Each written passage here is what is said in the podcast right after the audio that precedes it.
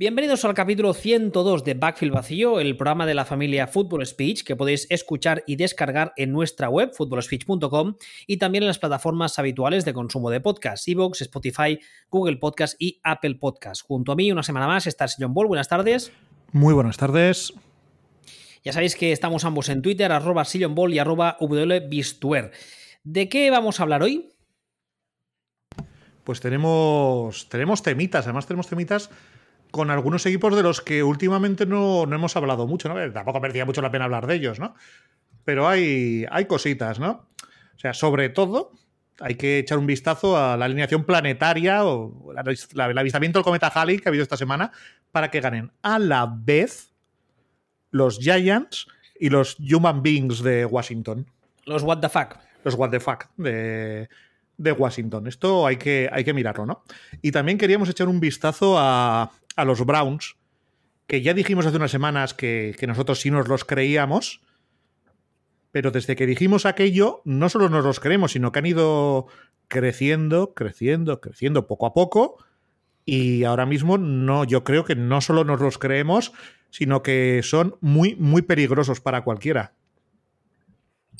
Vale, pues vayamos, eh, vamos a empezar con los eh, Cleveland Browns, ah, perdón, los Cleveland Browns, los New York Giants de los que hablabas ahora. Los eh, Giants este, esta pasada semana han jugado contra los Seattle Seahawks y la verdad es que para mí, bueno, no te diría que ha sido una de las sorpresas del año, pero la verdad es que pese a que tengo muy claro que los Seahawks no son lo que mucha gente cree que son, no esperaba esta derrota. Han ganado los Giants 17 a 12, lo que les deja, al menos hasta la fecha, líderes de su división, de la NFC Este, empatados con un balance de 5-7 con los eh, Human Beings de, de, Washington, de los que hablaremos luego. Ah, esta semana, además, por cierto, los Giants iban con su uh, quarterback 2, eh, con su quarterback suplente, con McCoy, porque Daniel Jones era baja por lesión. Y hace apenas unos minutos antes de empezar el programa, he retirado un tweet donde Joe Judge decía que no iban a forzar la vuelta de, ah, de Daniel Jones hasta que no le hubiesen recuperado al 100% y que era posible que la próxima semana aún no jugase. Dicho eso, ¿tú te esperabas eh, este resultado o la victoria de los Giants? Vamos. No, esto sí es uno de los sorpresones del año para mí. O sea, de hecho, a mí cada vez que me dicen, oye, es que los Giants no son tan mal equipo, que han ganado, llevan cuatro seguidos ganados, digo, sí, a los What the Fuck, a Eagles y a Bengals. Y ahora Seahawks. Pero o sea, es que los partidos anteriores que han ganado este año han sido dos a Washington, uno a Eagles y uno a Bengals. A ver, yo creo que este partido dice mucho más de Seahawks que no de Giants, sino precisamente eh, positivo. Porque ya hemos dicho, la temporada para los Seahawks empezó muy bien, básicamente porque Russell Wilson estaba a un nivel MVP estelar, pero eh, llega un punto, ah, ya sabéis que en este deporte además su naturaleza es muy física, a medida que avanza la temporada el rendimiento de los jugadores pues mm, es posible que vaya decayendo, no tiene por qué, pero es posible. Además, teniendo en cuenta que Russell Wilson sí es que es cierto, no le pegan en todas las jugadas en principio, pero aquí se juntan dos factores. Primero, que sigue sin tener línea ofensiva. Lo de la línea ofensiva de Seattle es un auténtico crimen. Y en segundo lugar, que está más cerca de los, eh, por decir algo, de los 35 que de los 20. Con lo cual el cuerpo no se recupera igual y el rendimiento físico es normal que vaya bajando a medida que pasan las semanas. Si a eso le sumamos el hecho de que parece ser que en Seattle muchas semanas juega solo, y cuando digo solo no me refiero a que el resto de roster no esté a la altura, que muchas veces también, sino que realmente eh, desde un punto de vista táctico, por así decirlo, lo del coaching staff de Seattle empieza a ser bastante sospechoso.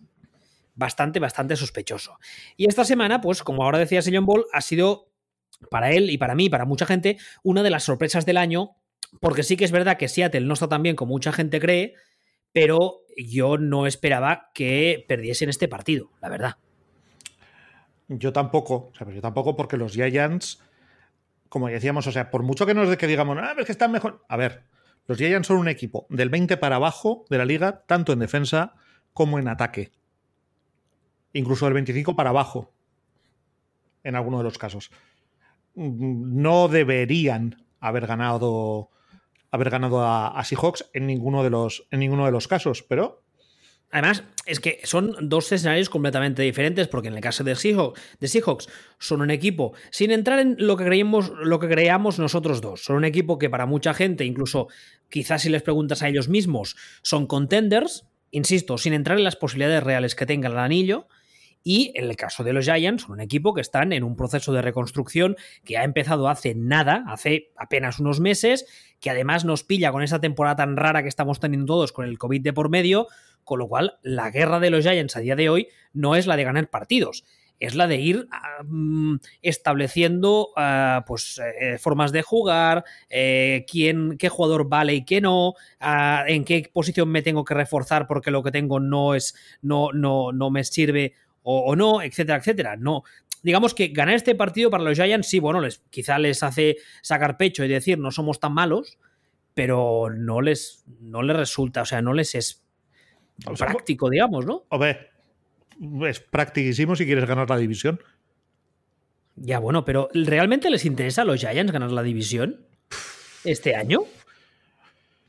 Yo diría que no, pero bueno, no deja de ser un premio tangible, o sea, no es una victoria moral. Al final, tú ganas la división, te metes en playoff y mientras tú sigas siendo consciente de que tu equipo es tirando a castañoso y, no te autoengañes y no empieces a poner expectativas demasiado altas o, objetivos o exigencias demasiado altas, pues bueno, pues mira que te quiten lo bailado, ¿no? O sea, al final puedes pasar de escoger el quinto en el draft o el sexto o el séptimo a escoger el 18. ¿No? Pues bueno, pues eh, eso, es lo que pierdes. Es una diferencia sustancial, ¿eh? Sí, lo es, pero bueno, pero eso es lo que, eso es lo que vas a perder. Porque tampoco vas a escoger el cine esto. Lo normal es que, es que para ganar esa división tengas que acabar haciendo como 6-10 como mínimo, probablemente 7-9. Y y, bueno, pues tampoco me parece tan, tan demencial o tan, tan problema. O sea, no te estás jugando el pick 1 y un y el quarterback para toda tu vida, ¿no? Cuando está claro que los Giants ya lo tienen, que es Col McCoy. O sea, es, es, evidente, ¿no? Pero bueno, aparte, de, aparte un poco de esto, del tema de, del tema de Giants, que tampoco descartemos que Giants sea sencillamente o se haya convertido este año en el mejor de los equipos malos. O sea que todos los años hay un equipo que es el mejor de los equipos malos y con eso le da para, para bastante o le incluso en algunos momentos te da para meterte en playoff. O sea, es un, es un puesto o es un, un rango o una denominación que están hartos de ganarlo, por ejemplo, los, los Lions, ¿no? Los Lions han sido el mejor de los equipos malos un montón de temporadas. Y les ha dado para lo que les ha dado, o sea, para casi nada, pero para estar ahí con el 7-9 un montón de veces. Pues, es posible, es posible que, esto este año lo sean los Giants. Y es algo que normalmente suele querer decir que estás bien entrenado, por cierto. Que te, bueno, que te falta talento, pero estás bien entrenado. Mm, yo... es, que no sé, es que este staff, yo la verdad es que no, no sé. No sé qué esperar porque empezó la temporada y se filtraron, si recuerdas, todas esas tonterías de que en el training camp la plantilla se había puesto de culo con, el, con, con Joe Judge porque les hacía correr, ¿te acuerdas? Vueltas al campo y esas cosas pero, eso, me parecen chorradas. A mí, todo, a, mí todo, a, mí todo, a mí todo eso, no, pero vamos a ver, o sea, lo que no voy a hacer es, si esto sale de una organización con un historial de seriedad, decir, es una chorrada, y si sale de una con una historial últimamente de ser un puteche, de creérmelo.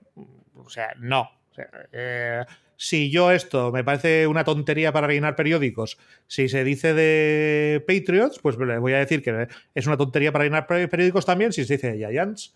Entonces, yo, para mí, mi percepción es que el equipo corto de talento, pero bien entrenado, no son estos, sino son los human beings. Pero no es descartable que pueda resultar que estos Giants lo son. Aunque aunque. Podría, ser, perdona que te corte, podría ser que fueran dos, eh, eh, versiones de lo mismo, pero en el caso de los Giants, con un coaching staff con menos talento y todavía menos talento en roster, y en el caso de, los What the Fuck, eh, más talento en el coaching staff y más o menos de talento en roster. ¿Podría ser este? No lo tengo nada claro. O sea, no lo tengo nada claro. O sea, no, y no lo tengo nada claro porque igual que hemos dicho de los Giants, que los Giants es un equipo del 20 para abajo en ataque y en defensa, los What the Fucks de, de Washington son un equipo top 5 de defensa. Que es algo que los Giants no lo han visto ni por televisión. O sea, es, eh, me parece que son dos casos diferentes, porque ya te digo, los, eh, los Human Beings sí que tienen una unidad que está funcionando y la otra es una catástrofe, y los Giants tienen dos unidades flojas, muy flojas. Pero bueno, veremos un poco cómo termina. Por, cierto, antes de seguir un poco en este partido, que quiero comentar un par de cosas, que no se me olvido luego preguntarte una cosa. Eh, tú esta mañana en Twitter me decías que la defensa de Pittsburgh es la mejor de la liga. Vale, respecto a eso, cuando hablemos de los WTF, eh, pregúntame sobre Alex Smith, que luego mm, la tiro y hablamos del tema. Pero antes, antes de irnos, digamos, de dejar este partido, en Twitter nos decían eh, ayer o anteayer que por favor diéramos cera a los Seahawks. Yo creo que hemos sido mm, justos, pero también duros con Seattle porque se lo merecen. Empezaron el año, como decía antes, muy bien, gracias a un Russell Wilson estelar que a medida que ha ido avanzando la temporada, pues oye, ha ido perdiendo un poco de, de, fuelle, como es muy normal, porque estaba haciéndolo todo solo. Sí que es verdad que este año al menos tiene a, a, Metcalf en ataque, pero eh, la sensación que tengo a día de hoy con estos Seahawks es que, y sí que, o sea, esto que voy a decir ahora quizá choca porque hace unos años era algo impensable de decir, pero tengo la sensación de que están mal entrenados. Vamos a ver, es que nos han caído unas hostias como panes como panes de pueblo de estos gigantescos cuando nos hemos metido con, con Pete Carroll aquí. Así que déjame un momento que me tome un Red Bull. Saca la medalla del cajón, haga, la pechera. no, porque no es un tema de medalla. O sea, esto es un, es un, tema un poco de evidencia, es un poco de. Y esto es opinable. O sea, esto no es un. No es algo. No son hechos, no es. no son números. Aquí desde hace bastante tiempo hemos venido comentando que Pete Carroll hace cosas y decide cosas y plantea los partidos como si el fútbol le hubiera pasado por delante los últimos cuatro o cinco años. De entrenador anticuado. Y que, por otra parte, a pesar de que parezca que está más joven que yo, tiene chorrocientos años el tío. Pasa de los 70, si no recuerdo mal. Sí. Entonces, eh, esto, esto también puede pasar, pero vamos.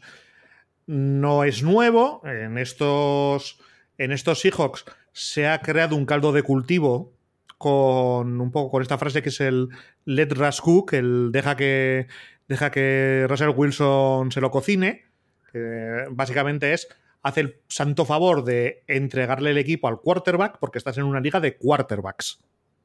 De hecho, esta, esta, campaña dijimos hace ya unos meses que en verano empezó a coger ah, vuelo en las redes sociales.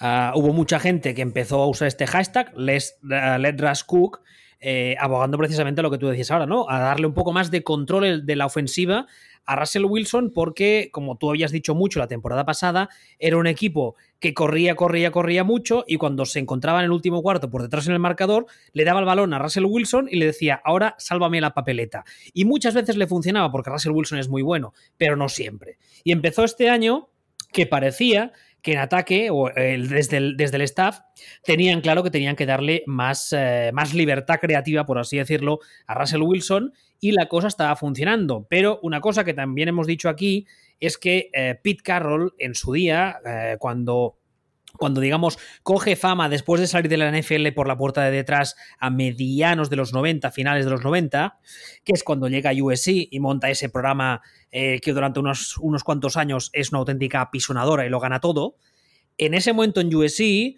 Pete Carroll coge un poco fama de ser un gurú de la 4-3, un gurú defensivo, y de haberle dado una vuelta de tuerca a la 4-3 y haberla actualizado y mejorado. Y es cuando llega a Seattle y con las piezas que le da a Schneider monta la Legion of Boom, que no deja de ser eh, una defensa basada en la 4-3 de toda la vida, sí que es verdad, con mucho talento que le permitía hacer una serie de ajustes que eh, parecían, hacían que pareciese una defensa mucho más creativa de lo que en realidad era, porque si tú rascabas no dejaba, no dejaba de ser una 4-3 adaptada, con algunos cambios. Y entonces cuando eso pasa, cuando esta defensa de Seattle deja de ser esa defensa dominante y pasa a ser una defensa un poco más, eh, más regular, por así decirlo, es cuando empiezan a verse las costuras a este equipo y lo que tú dices ahora de que parece que a Pete Carroll eh, se ha quedado atrás, ¿no? Sí, pero no es no tanto ya por esto como porque, por ejemplo, en este último partido, Russell Wilson se hincha a pasar. Se hincha a pasar. Pero la sensación que tienes tú viendo el partido es que ese ataque es un ataque. Es un poco la misma sensación que transmitía Mike McCarthy. Este es un ataque de hace 20 años. Está, está pasando. Da la sensación de, de. Como somos muy buenos, el pase va a llegar a su, a su punto de destino oiga, no. Esto es una forma de entender estas cosas un poco, un poquito trasnochada. Entonces, claro, mm, esto lo mezclas con una semana que sale, que sale Pete Carroll a decir, pues miren, yo creo que si tú sumas los pases completados y las carreras que haces y, estás alrededor de los 50 de, la, de los 50 como resultado de esa suma, ganas el partido. Porque esto lo decía Vince Lombardi. Y de aquí, sonido de scratch de disco.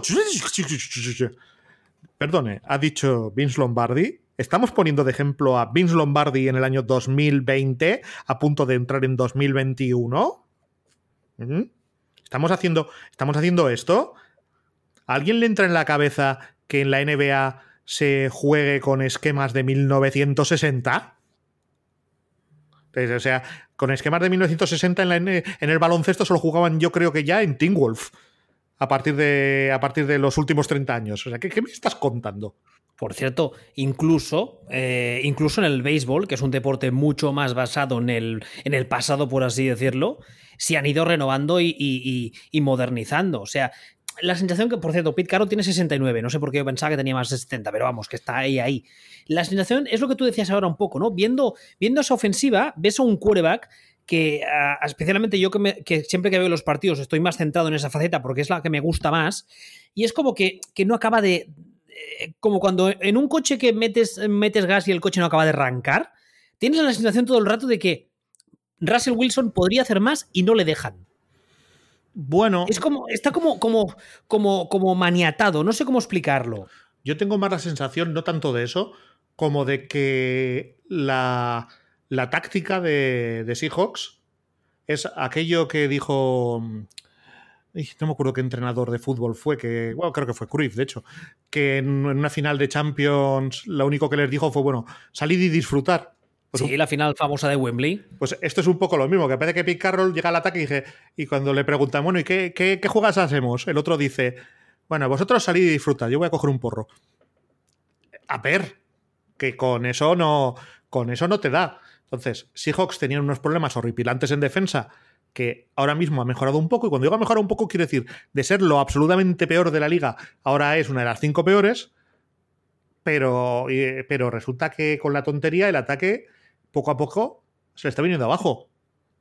Pues claro, si, si tu ataque chuta porque Russell Wilson es muy bueno, le, lo tienes medio rodeado por unos cuantos jugadores buenos y tal, pues eh, es cuestión de tiempo que los coordinadores rivales te cojan el, te cojan el número de teléfono, te cojan la matrícula. Cuestión de tiempo. Y poco a poco va dando la sensación de que, de que está pasando esto. Y entonces, eh, a mí este partido me da la sensación de que, a diferencia del otro que hablaremos ahora, este partido sí que me parece que es un, una sirena, una bandera roja, un ojo cuidado muy grande, porque aquí sí que me parece que los Giants, que no son ningún portento, aunque tal vez sean mejores de lo que pensábamos que eran, no me parece que sean ni, que estén ni cerca de ser un buen equipo.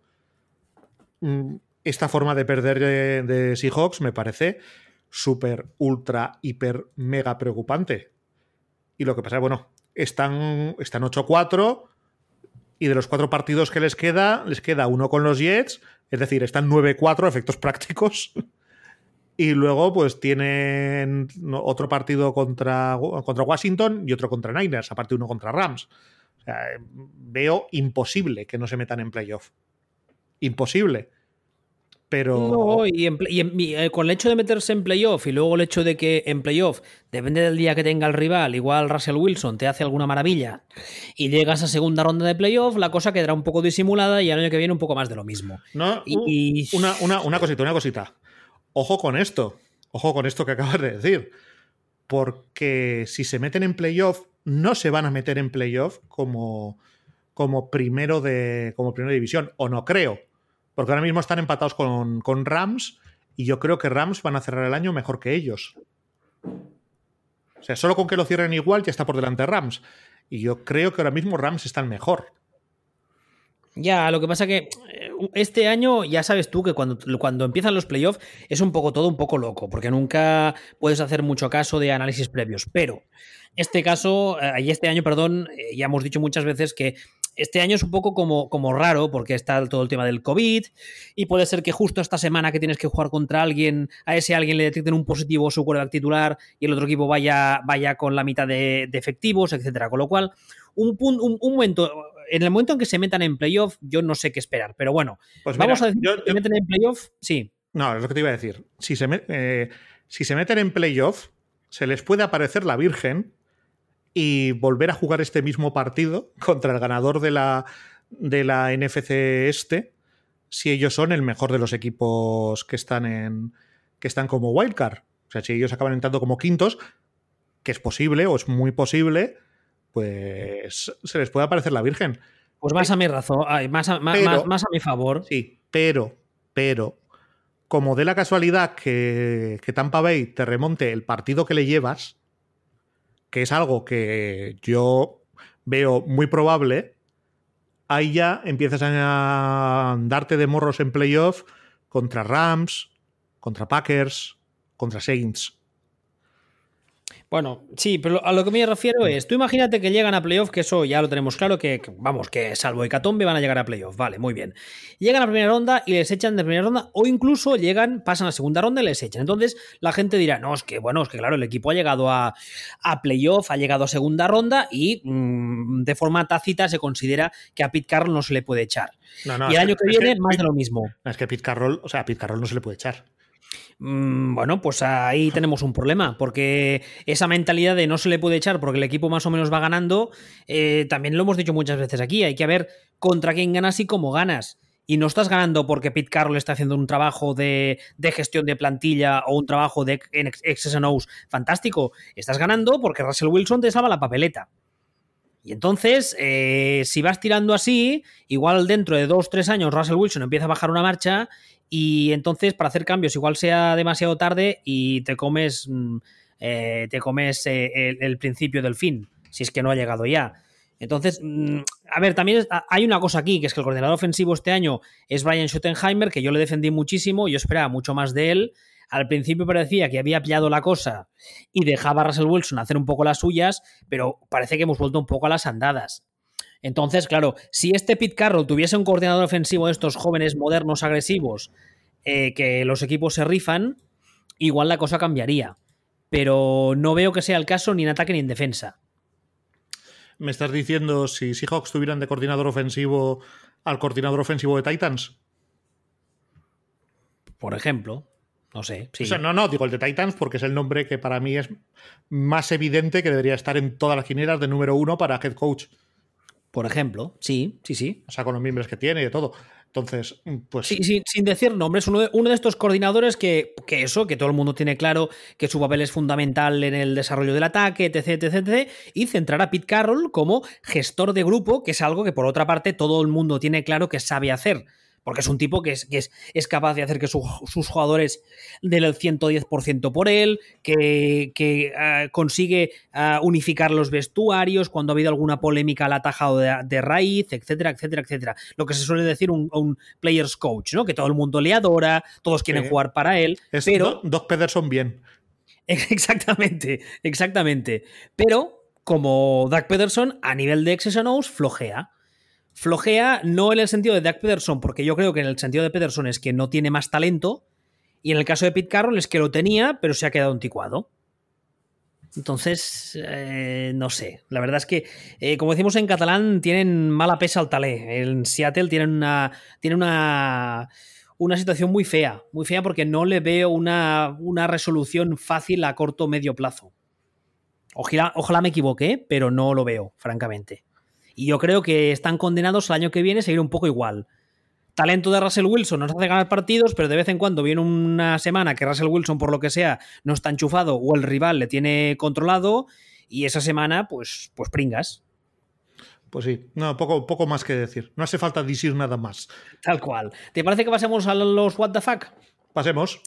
A ver, los What the Fuck, que es como nosotros conocemos cariñosamente al equipo anteriormente conocido como Redskins, o sea, el equipo de Washington, eh, esta semana ha ganado 23 a 17 a los Steelers y se coloca, como antes decía, empatados con los New York Giants uh, en el primer puesto de su división con un 5-7. Um, a ver, de este partido hay varias cosas. En primer lugar, eh, los Steelers han perdido su imbatibilidad, lo digo bien, ¿no? Sí. Sí, imbatibilidad. Iban 11-0 y ahora ya no.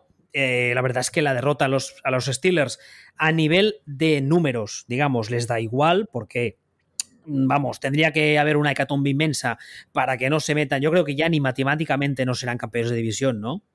Pues no o sea, lo yo sé. creo que, bueno, podría ser, pero la- las posibilidades son extremadamente remotas, con lo cual, en principio, los Steelers van a ganar su división con cierta facilidad.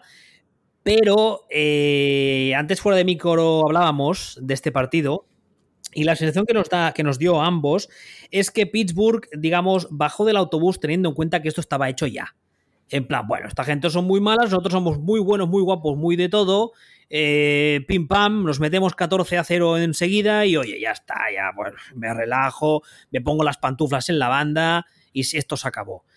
Y en el caso de, de Washington, son un equipo que creo que antes has sacado tú el tema, son un equipo que están, o al menos es la sensación que dan, extremadamente bien entrenados. Pues son, son lo, para mí, son los Broncos del Este.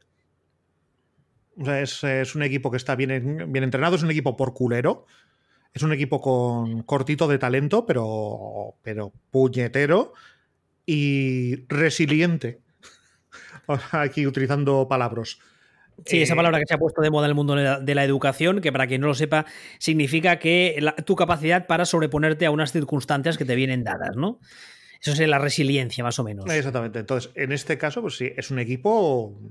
Pues. eh, es un equipo que es como un ardor de estómago. No te va a matar, pero qué molesto puede llegar a ser.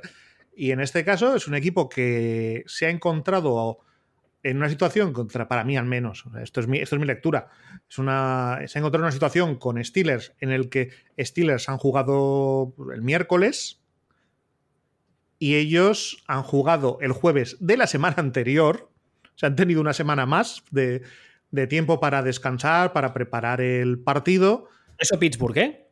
Eh, o sea, Washington ha tenido una semana más que Steelers. Ah, vale. Washington ha tenido una semana más de descanso y de preparación que Steelers.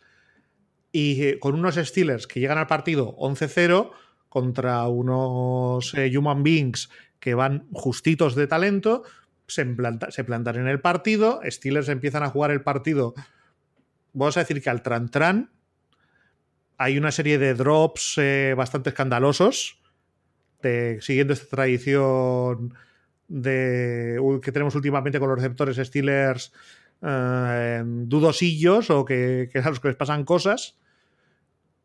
Aún así, se plantan 14-0 y en el momento que se plantan 14-0 en el segundo cuarto, dicen, bueno, y ahora ya a dormir, que hemos ganado el partido. Ya está, venga, ya esto nos, nos ponemos en, en piloto automático. Y entonces de repente abren un ojo y dicen, ah, pues estamos 14-10, vamos ganando. Ah, mira qué bien, me alegro por, por los de Washington. Lo est- se lo están peleando y no se van a quedar a cero. Qué tíos más de puta madre. Entonces, y se dan la vuelta en la cama. Entonces abren el otro ojo y dicen, ¿qué, qué, qué es esto? ¿Qué es esto de que nos van ganando? ¿Cómo ha pasado esto? Capachao. Pues no ha pachado nada, solo ha pachado que en realidad solamente en, cuando estabas 10 14-10 y diciendo, oh, mira los que simpáticos, solo les llevabas cuatro puntos. No ha pasado nada. Entonces, eh, sale Alex Smith con, su rollo este que parece John Silver el largo, con, que, con la pata de palo.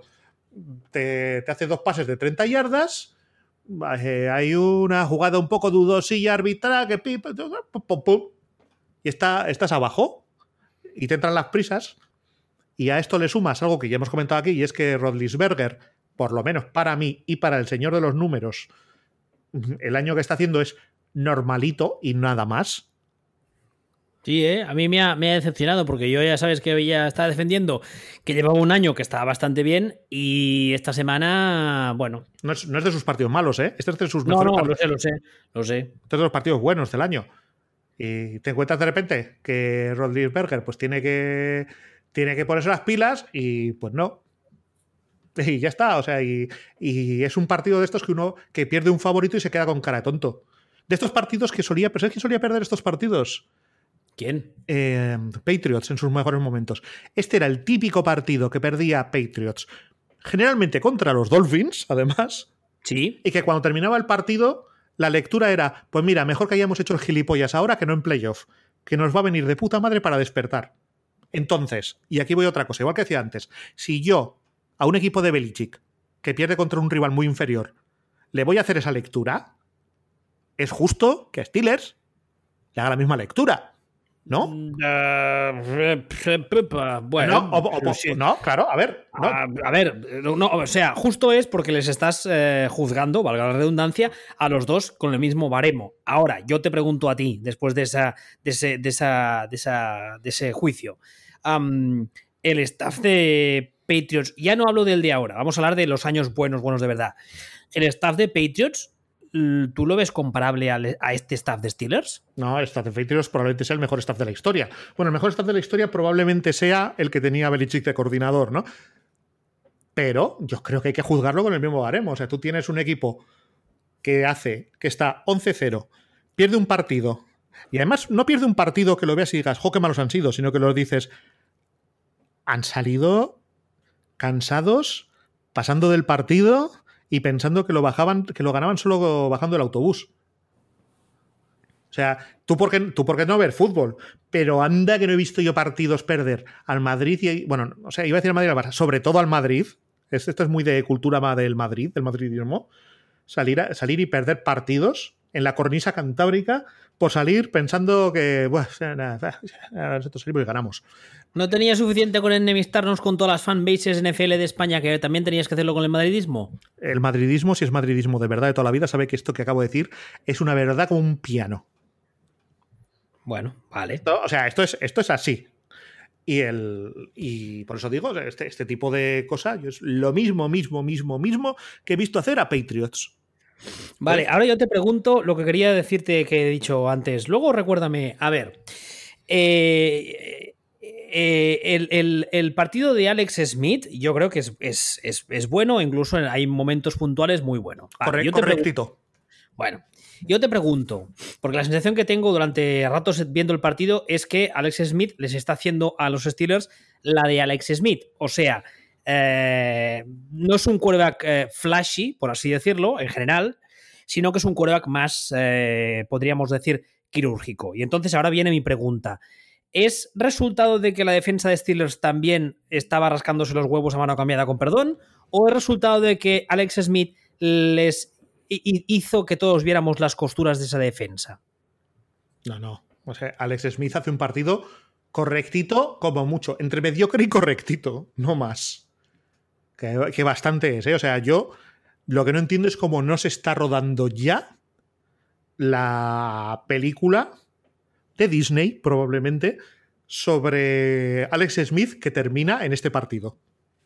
Hombre, en, este, en, este, partido no, porque si se meten en playoff y ganan el anillo, ya, sabe Dios que hay película. No, ya, pero es que no van a ganar el anillo. Por eso digo que tiene que terminar con. Ah, eh, espérate. Pero, van a, pero por favor, a ver, vamos a, vamos a ver tú, no, tú, no, tú, no, eh, El año que gana la Super Bowl Steelers ante Seahawks, que es el año que la Super Bowl se juega en Detroit y Jerome Bettis, que es de Detroit, se retira al final, Tú no sabes la teoría conspiratoria esa que corría, que corrió durante mucho tiempo de los fans de los eh, Seahawks que decían que el, partido estaba un poco así como amañadillo porque la retórica era, bla, bla, que incluso después con el primer touchdown de, de que va corriendo hacia la izquierda y claramente no entra en la endzone y le dan el touchdown. Y los fans de los hijos estuvieron meses dando la turra con esa teoría conspiratoria.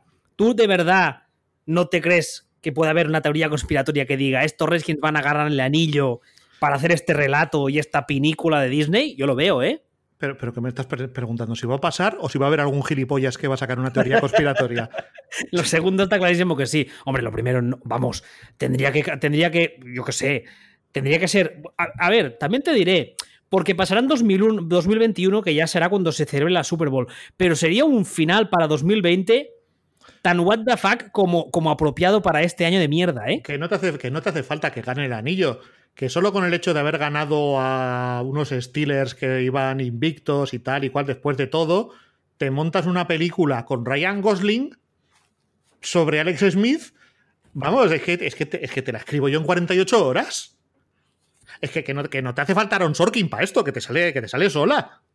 Hombre, que si te sale sola, está clarísimo. Claro, es que es, que es, es tan, tan, tan, tan. Con todos los problemas de racismo en los, en los antiguos Redskins. Con el tema de, la, acoso a mujeres. Con todo, es que es, es que, es que vamos, es que, esto, es esto es nominación segura a la mejor película. Esto, Ryan, Gosling ganando el Oscar. Por cierto, teníamos el otro día hablando de esto en Twitter, teníamos un problema sobre quién poner para hacer de Ron Rivera. Porque James Olmos tiene una edad ya. Hostia, pero da igual, James Olmos siempre. sí, sí, sí, sí. Sí, sí, sí, sí, sí, sí. En fin. No, no, so, say we all. James Olmos siempre. Eh, bueno, aprovecha, hay que, hay que buscar el teléfono ahora mismo de Isabel Coiset para ofrecérselo, que es la mejor forma de conseguir que Clint lo dirija y consiga Oscars.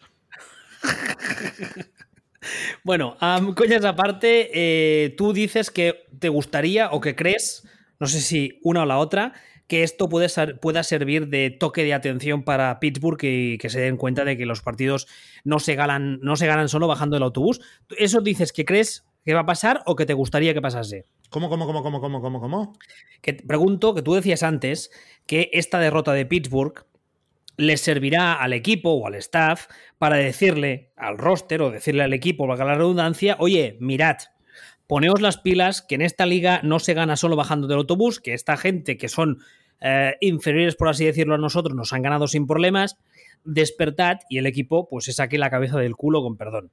¿Tú crees que eso va a pasar o es lo que te gustaría que pasase? No, no, yo sé que eso va a pasar, lo que no creo o creo, pero tampoco tanto, lo que no sé es si va a surtir efecto, pero es evidente que va a llegar Tomlin y va a decir, ¿qué? ¿Veis lo que pasa cuando salís empanados?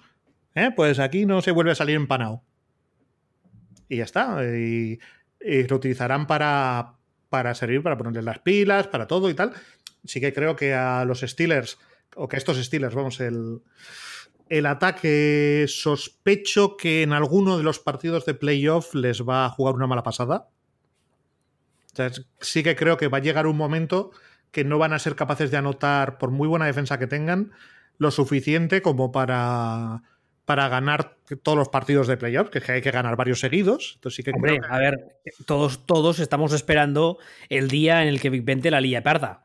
Exactamente. O sea, mm, sí que creo que van, que tienen demasiadas costuras y que en un momento dado van a poner un huevo.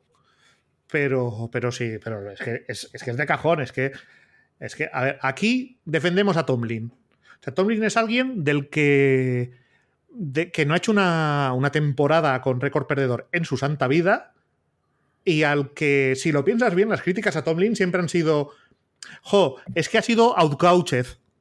Sí, vale, muy bien. ¿Por quién? Por ese señor. Entonces miras y ese señor es Belichick. Y dices, vale, me estás diciendo que tu crítica a Tomlin es que es peor entrenador que Belichick. Ya.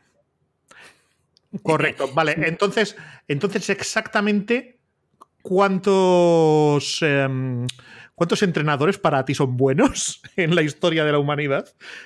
me recuerda cuando estaba en la universidad y había gente que me decía, Buah, Spielberg es un inútil. Decía yo, ¿qué? Ya, sí, joder, es mejor Scorsese. Dice yo, ah, ya.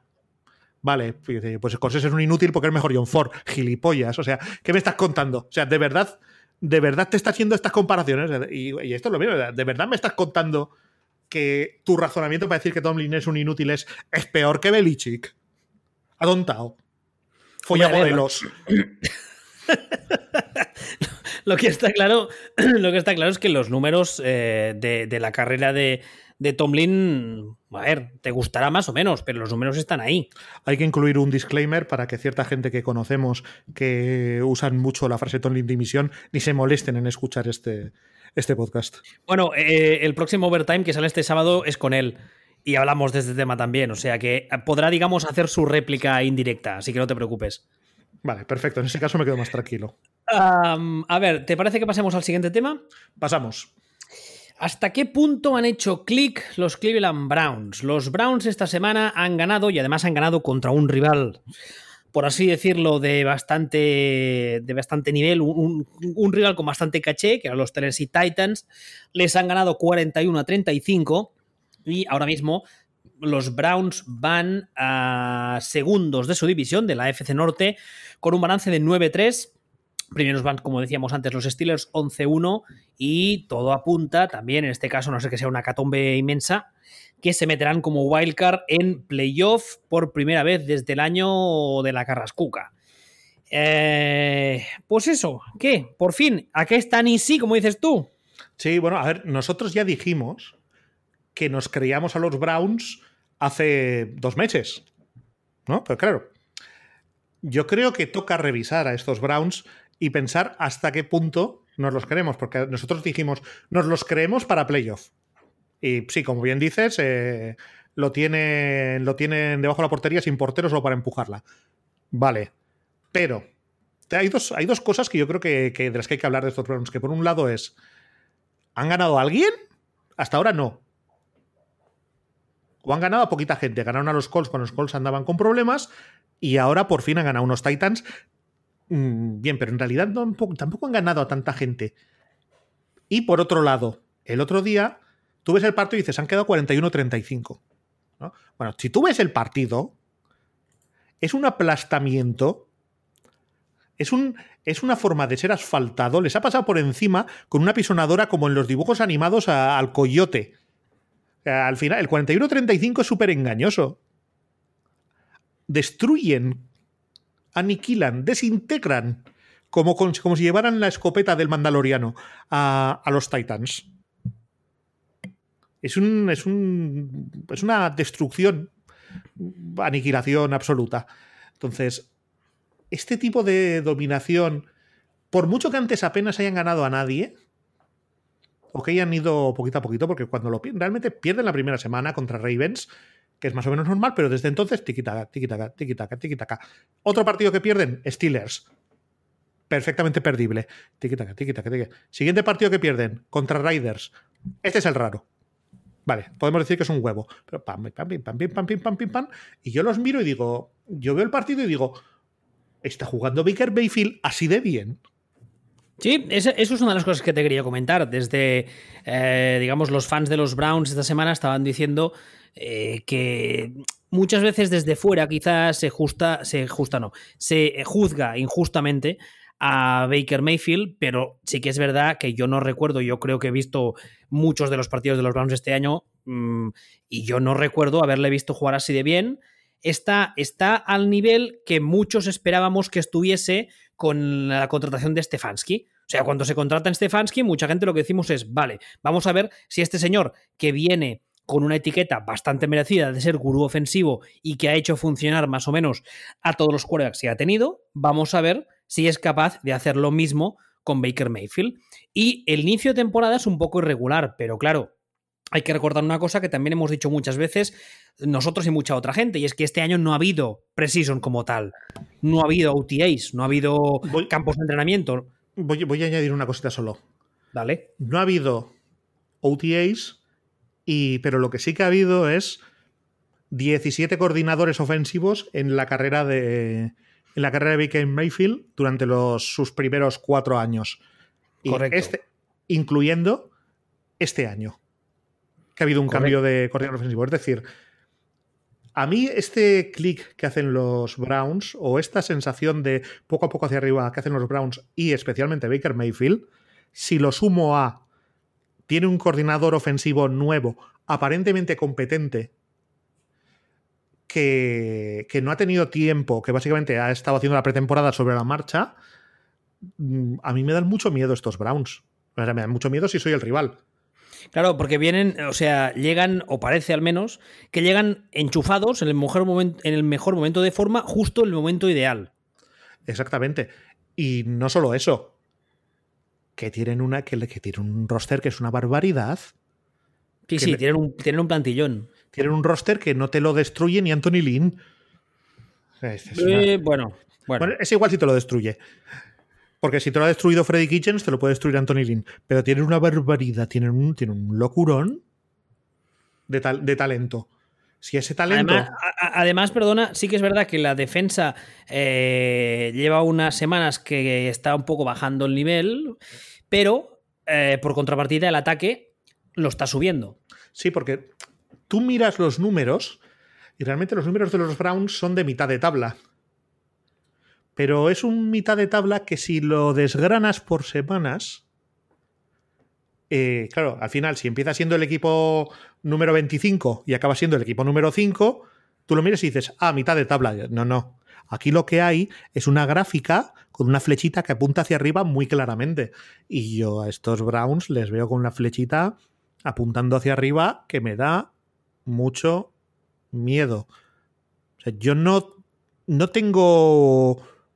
No veo ningún equipo que en la conferencia, mm, en la, en la AFC, en el primer cruce de playoff, yo diga, ah, estoy seguro que este equipo quiere enfrentarse a los Browns. O sea, yo creo que los Browns es el equipo al que nadie quiere, nadie quiere enfrentarse en la, en la, en la AFC.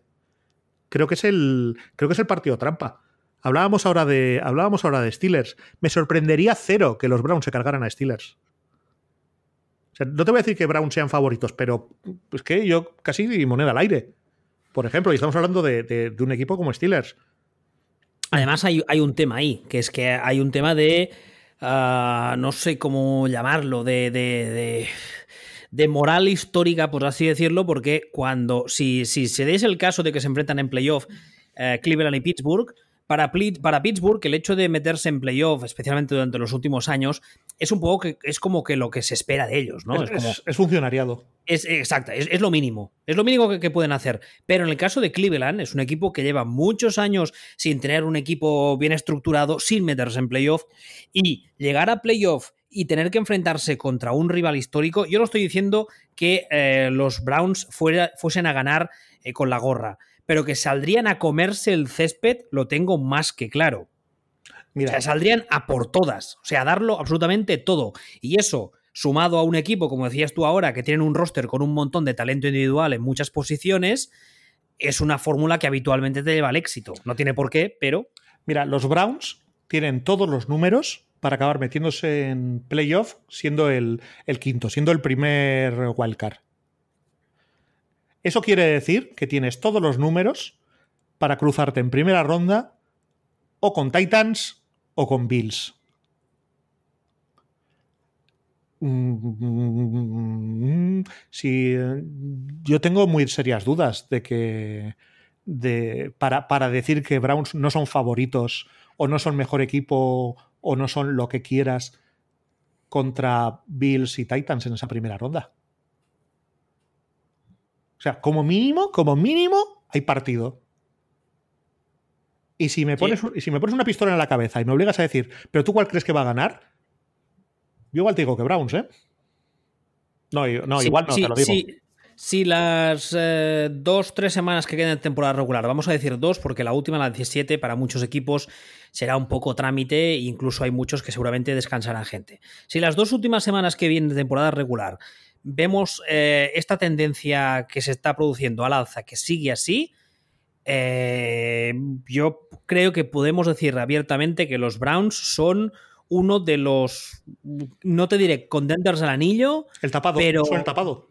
Pero totalmente, o sea, totalmente. Son un equipo muy engorroso, un rival muy difícil que puede llegar muy lejos. Lo que pasa es que, bueno, veremos estas dos semanas que vienen, porque igual ha sido eh, un palomo no hace verano, como decía Cruyff, y las dos semanas que vienen, pues vuelven a bajar un poco el nivel y nos demuestran que son irregulares y que Baker Mayfield, pues sigue teniendo momentos que desenchufa y tal. Podría ser, pero bueno, veremos. Quiero decir, eh, no es algo que sea, que sea de nuevas. O sea, esto es toda una evolución que se está viendo.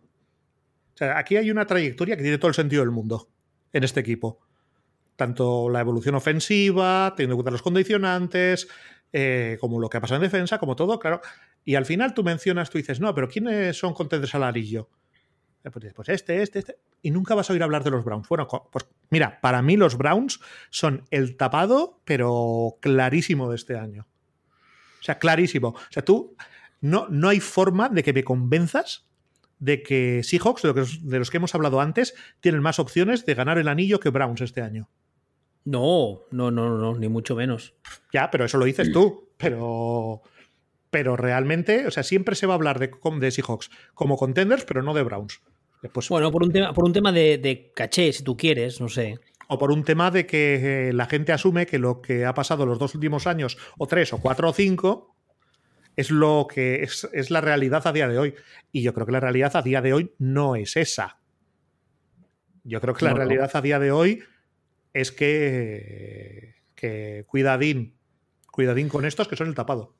Antes, antes de, de, tocar un por así por encima el último punto, que es más una anécdota que otra cosa, eh, ¿vas bien de tiempo? ¿Tienes que irte a comprar cosas de Navidad o esas cosas? ¿O puedo contar una cosa? Pregunto. Sí, sí, ya no, estaba esperando. Ah. Ah, no, es que, a ver, que, que eh... no, no, te puedo decir que no porque entonces me echas del podcast. A ver, intentaré ser breve. Una cosa que tú decías antes, el tema de Baker Mayfield, que en sus últimos eh, cuatro años ha tenido no sé cuántos coordinadores ofensivos y tal. Eh, mucha, muchas veces eso se comenta y la gente quizá lo ve como una anécdota, ¿no? En plan, bueno, si son quarterbacks profesionales, tienen que estar acostumbrados a aprenderse ofensivas nuevas y tal.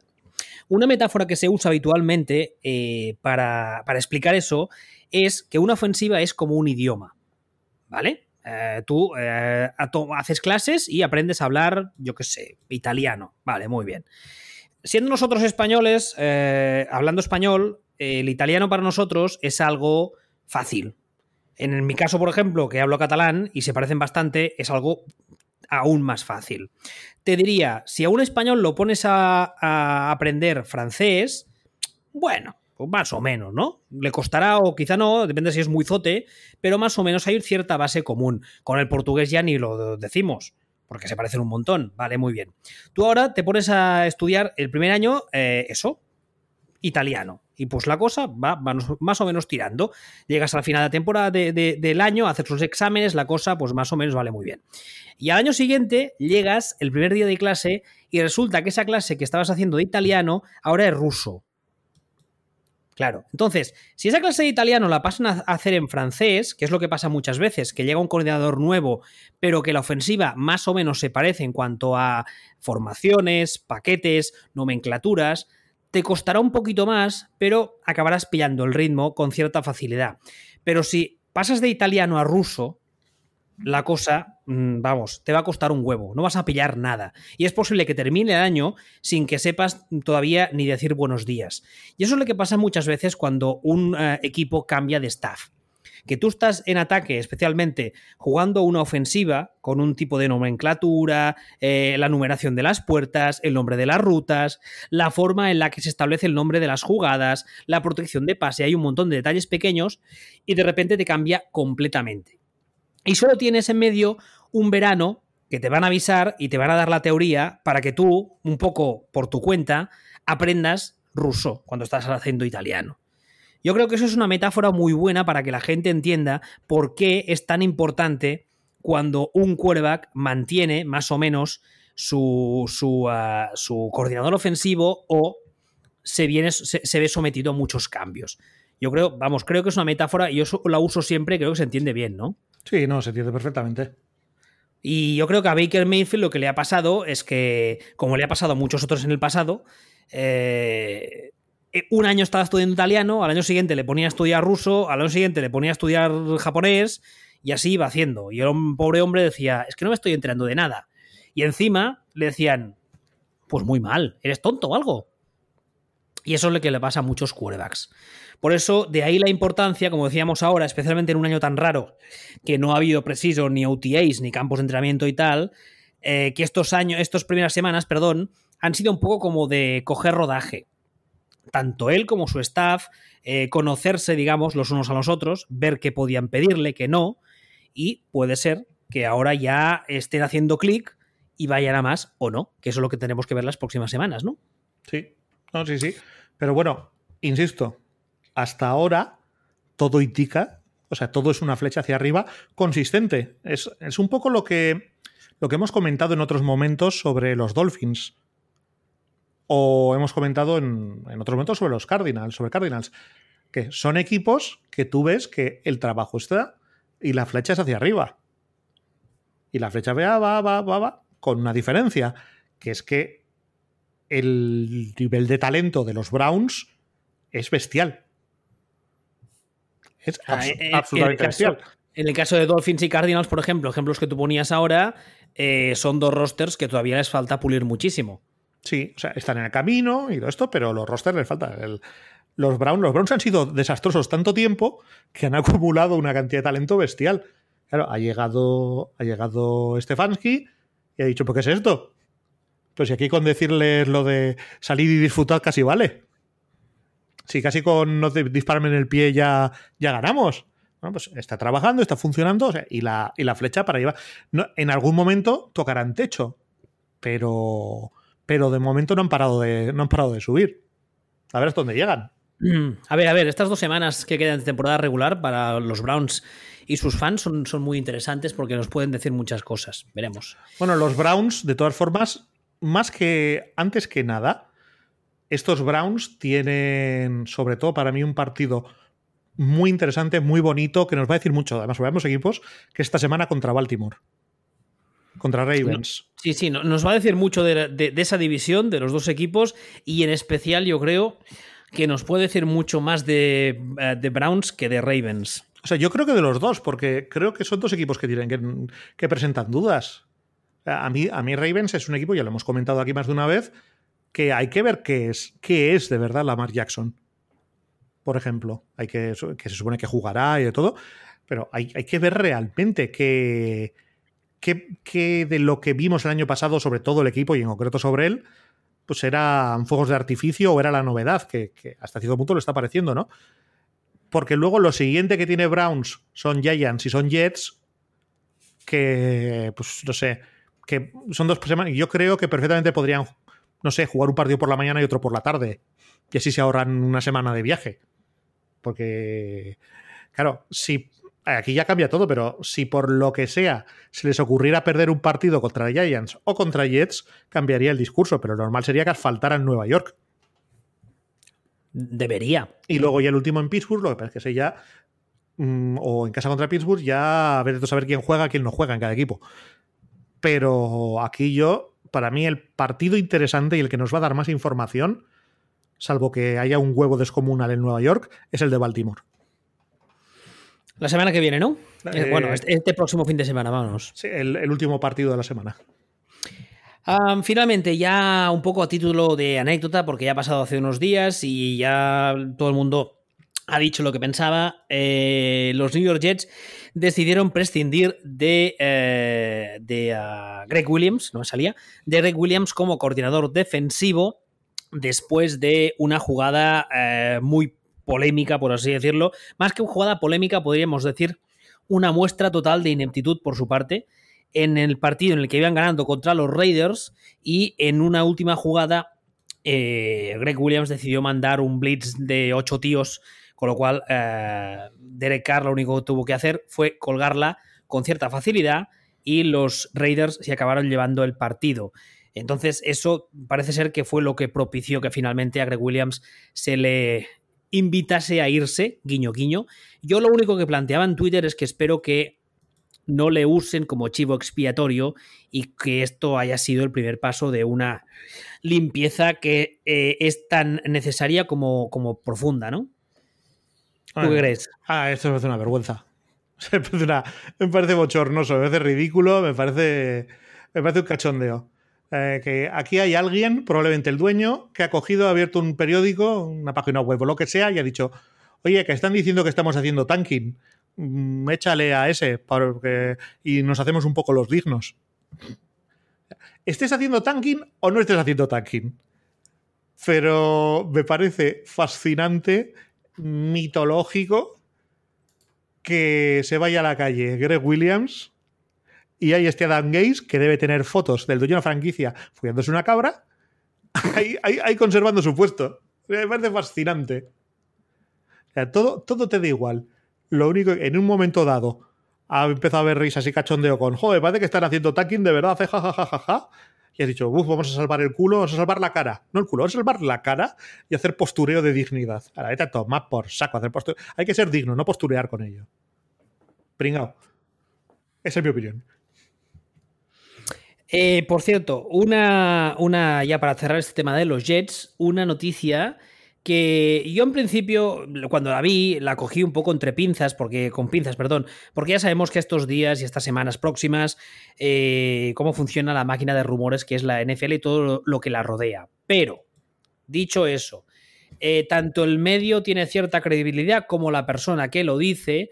Uh, Boomer Esiason, el que fuera quarterback de los uh, Bengals hace un millón de años y que ahora está en la CBS trabajando con Bill Cower, Parece ser que el otro día en una entrevista eh, dijo algo como, que, podríamos decir, apuntaba a que Cower podría estar interesado en volver a las sidelines y que los Jets podría ser eh, un destino. No sé hasta qué punto queda todo en un simple rumor o hasta qué punto tiene cierta información uh, interna Boomer y le ha dicho, le ha comentado algo Cower porque, bueno, no fue en plan como, ¿sabes esas listas que saca mucha gente en plan, bueno, listas de mm, futuribles y hay muchos nombres que hace mil años que se repiten y no tienen ningún sentido?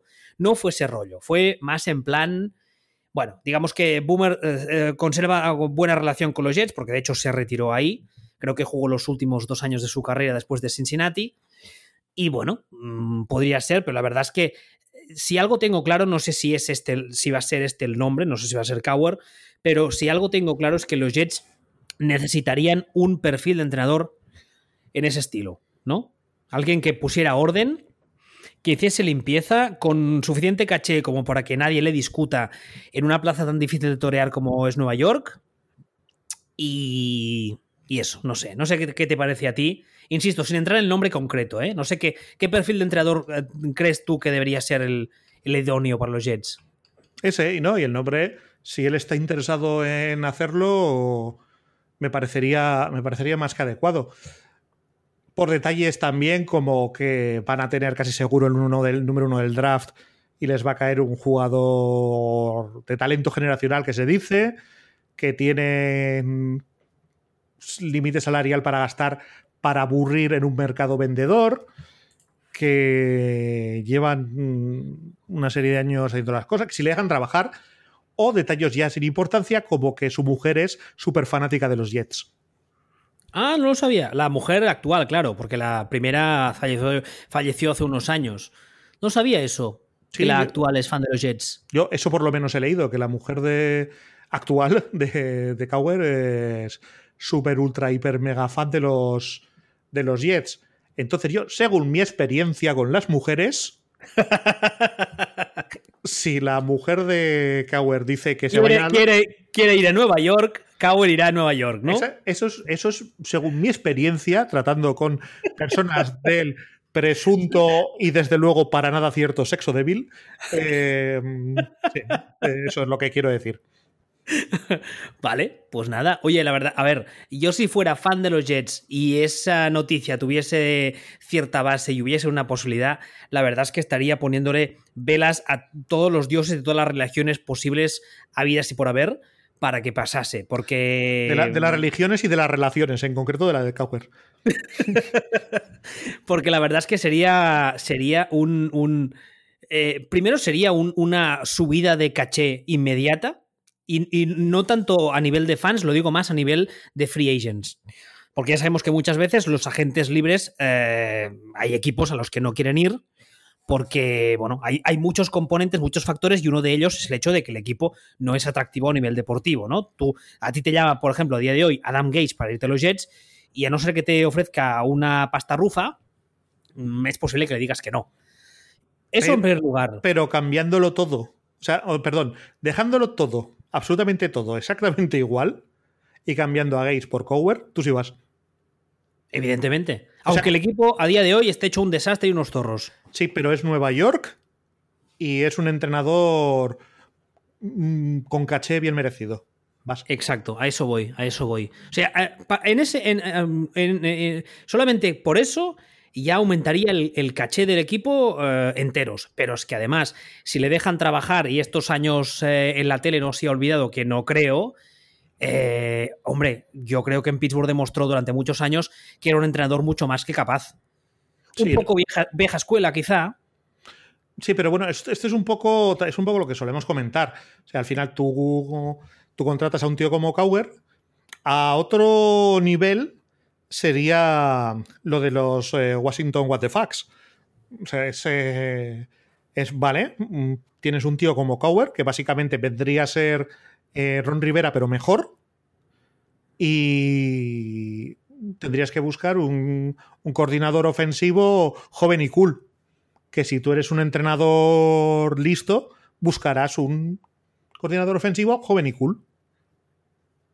Y además, la, lista de coordinadores ofensivos que tuvo en sus años en Pittsburgh, hay algunos nombres que, pese a que luego en otros sitios no han acabado de funcionar, eh, a él le dieron muy buen resultado. Por ejemplo, estoy, me estoy acordando de la época de Ken Whisenhunt o me estoy acordando de la época de Bruce Arians, que ambos le funcionaron muy bien. Y una cosa que yo no tenía controlada es que no es extremadamente mayor. Yo le hacía más mayor, 63 años. Sí, no, 60 y pocos. No, no tiene no tiene una edad que, le haga descartarse. ya digo, para mí me parecería una opción estupendísima para lo que necesitan esos Jets, que llevan demasiados años no siendo malos, sino siendo risibles. Sí, siendo un chiste, que es lo peor que te puede pasar como, como organización deportiva. No que seas malo, que des pena, que des risa. Sí, exactamente. Eso es lo peor. Bueno, pues nada, hasta aquí el programa de esta semana. Eh, como siempre, footballspeech.com, en Twitter, arroba sillonball y arroba wbistuer. Hasta la semana que viene. Hasta luego.